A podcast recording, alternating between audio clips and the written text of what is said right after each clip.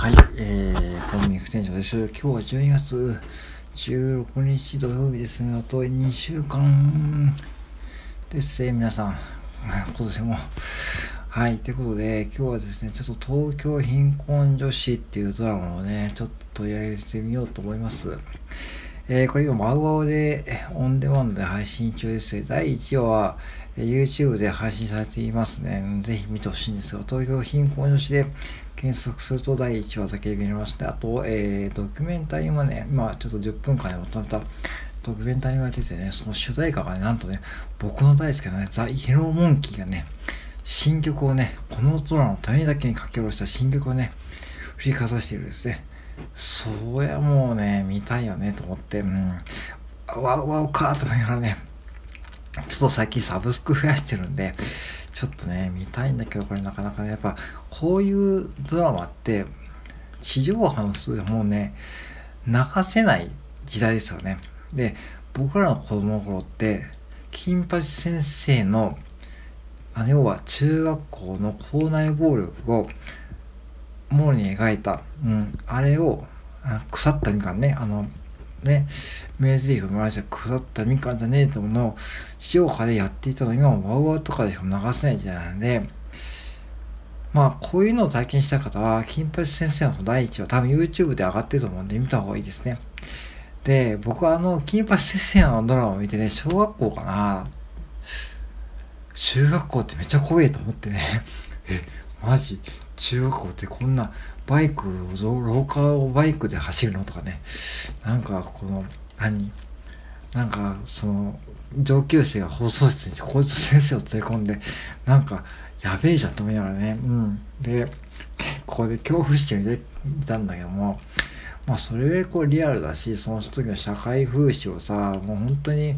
まく伝えていて本当にあの俳優の方々も当時ね、本当に赤木春江さんとか校長先生役のさ、あと武田鉄矢さんね、若い子もね、うん、とかさ、あと、倍賞千恵子さんとかさ、あと、生徒役の方々もさ、うん、皆さん本当にこう、白紙の演技で、本当素晴らしいドラマだと思うのですよね。でも最近のジオハンドラマってもうぶっちゃけ全く僕は見る気がしなくてなんかこうもうなんか学芸会みたいなドラマばっかりさなんかもうね、なんかこう、なんかね、なんかこう、なんかね、と思いながらね、見ないんですよ。まあ、テレビ見ないで。で、話を戻すと、まあ、東京貧困女子ってこういうドラマがですね、まあ、要は、あの中村淳彦さんというね、そういう底辺ライター、まあ、いわゆるこう中村淳彦さんも Voicy で配信されていて、AV 業界にね、最初にいたんですね。AV 業界、アダルトビデオ業界ね。うん。で、で、ご自身そういう業界にいて、それを今、えー、独立されても、完全にそういう底辺ライター、底辺職ライターとしてね、名乗ってますね。まあ僕らも底辺職って言われますけども、まあ僕らはね、多分底辺職の意味が違うんですよね。だからね、これね、解釈の問題で、本当の底辺職って言い方を、まあ、あえてするとするならば、多分こういう職業だと思うんですよ。まあ女性の方は体を打ったりさ、それなんかこうなんとか生活のために体を売るっていうその手段として選ぶのが底辺職。でも僕はこういうこうい職業は別に必要だと思うし、まあ需要があるからや、ね、ね、それはそうですね。だから、それも正当な別に法律違反でも何でもないしね、まあないんで、ちゃんとした職業なんで、別にそれをやっていたから言って、その、非難されたりさ、そういうことないし、その、コンビニ売っていう雑誌なんです相変わらずそういうさ、アダルト系の、その、もう、なんか、文言を歌ったさ、そういうものはね、多いですよね。そういうアダルト雑誌じゃないのに、なんか週刊ポストとか週刊芸能とか見ると、まあ本当最近はね、本当にね、3分の1はね、そういう紙面ですよね。うん。もう本当に女性のそういう写真が載っていたりさ、そういうタイトルが載っていたりするわけですね。うん。で、だから人間のまあもう欲なんでねだから別にそれ知りたいいいからいいんだけども反面その東京貧困女子に描かれる方々はしょうがないからそういう職業についている方々を描いていますね。うん、だからなんでしょうがなくなるかというとやっぱり経済状況ですよね。経済状況でやっぱり東京に住んでしまったがゆえに普通の地方で住んでいれば別にこう普通に暮らせるものの東京からも脱出できなくなっちゃってるんですね。うん、多分ね。僕の印象だと。で、あと例えば家庭環境とかもそうだし、全部含めて、東京で生活していると度合いがもうできちゃってるがゆえに、もう東京で稼ぐしかない。でも東京で稼ぐにはもう女性の方は最後の取り入れとして、水商売はもうダメだから、もう最後に体を売ると。だから、そういうことを描いたドラマですね。で、あと、イエローモンキーが何で選ばれたのかというと、多分僕はイエローモンキー昔から聞いてるから、もうイエローモンキーの歌ってね、本当にね、際どいんですよね。本当に歌詞がね、その、社会風刺のギリギリを歌っていてですね、本当にこう、エログロも入ってるし、うん。で、僕はそのメロディータイムももちろん好きだし、そのメッセージも大好きなんで、もうハマってずっと聴いてます。うん。あと、球根とかさ、ああいう名曲あるのね。うん。とかさ、うん。そういうのを聞いて、まあ本当にエロモンキーが本当にバッチリ合ってると思いますよね。だから、その、地方に住んでいればね、なんかこう、ある意味こう、勝ち組っては思わないけども、僕はね、ほんと岐阜に今住んでるけどね、まあ本当生活コストが本当低く済むし、僕が住んでるところも大王ハウス管理してて、ちゃんと今日もね、朝からこう管理業者さんがね、アパート掃除してくれたりしてたんでね、本当にあのまあちょっとね暖防音的にはちょっとねあれだけどもね、うん、それ以外はね別にこう風呂も広いしね、うん、そうそれでまあ3万円台ですからね。だから学生さんも住んでるしまあ周りも静かですからね。そしてまあうんバスも近くにあるしコンビニも近くにあるしスーパーも近くにあるしアマゾンもちゃんと開発されるからぱしこう地方に今住んでた方が絶対いいと思うか。ら僕はこう東京に行かなくてラッキーとかね。でまあたまにこう東京にね研修とか行った時もあったけどもまあ3日で嫌になりましたよね。なんかこう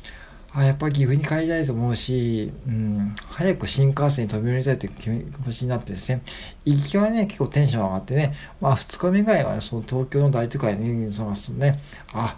やっと俺もこういうところで検証を受けるようになったかそういう優越感もあるあるけどもう3日目ぐらいからねもうもう食べ物も水もなんか合わないし、うん、あと人もね、うん、どこ行ってもいっぱいだから早く急に帰りたいという気持ちが大きかったですよね。うん、ででもそれが経済的にどうしてもどうしようもならない方がいてそれでそういうふうになってしまってるっていうことでだから誰も人事じゃないっていうのはやっぱしあるしそれをなんか変な目で見るというかそのなんだろうな。その背景を知らないとかね。うん。やっぱりそれはあの僕はちょっとそれでなんかいろいろこう大そう一時情報だけ判断するのはやっぱし違うと思うんですよね。うん、だから何でもこういうのをなんか自分でキャッチしてそういう意味で言うとそれでなんかこういうふうに自分でなんだこうその体感っていうか体験っていうかそういうのをするのであればこういったパトランは有益だと思うしあとこれはもうなんだろうなその僕ら世代はもう一言じゃないですよ男もね同じですよ男も男ももうそんな普通のサラリーマンで食う一本で食ってけるじゃもう終わろうとしてるのに今ねこう大企業の一本サラリーマンで安心してる人がたち多いと思いますよね。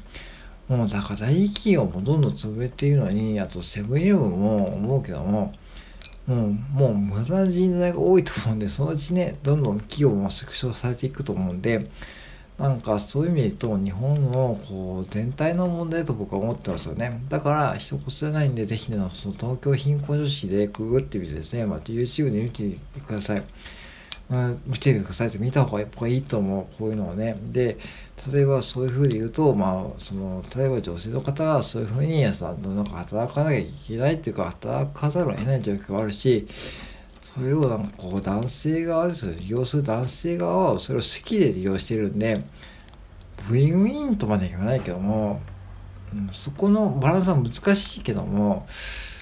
でもやっぱしこう需要があるところに供給があるんでそこはもう多分今後も増えていくということが描かれているドラマですね。うん、はい。ということでちょっといろいろ喋りますけどもちょっと有料配信はね